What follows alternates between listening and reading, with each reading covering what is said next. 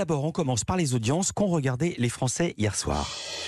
Et dans le match des films du dimanche soir, c'est TF1 qui est en première position avec Wonder Woman. 3 millions de téléspectateurs, soit 18% du public pour ce film de super-héros, de super-héroïne, hein, devrais-je dire.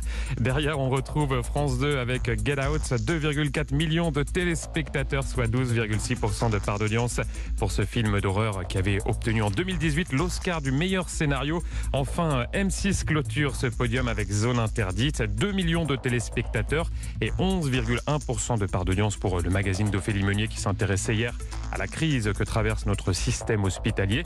Et c'est en hausse par rapport au précédent numéro. Et sur le reste du week-end Allez, un carton d'audience à noter et ça n'était pas en prime time. Hein. Pour une fois, c'était samedi après-midi à 17h45 sur France 2. C'était évidemment le match Le de rugby, Exactement, ouais, Angleterre-France avec cet exploit des Bleus à Twickenham hein, qui se sont imposés, on le rappelle, 53 à 10 et une audience elle aussi stratosphérique, hein, 7,2 millions de téléspectateurs, soit 46% du public, près d'un téléspectateur sur deux qui était donc devant ce match du tournoi Destination.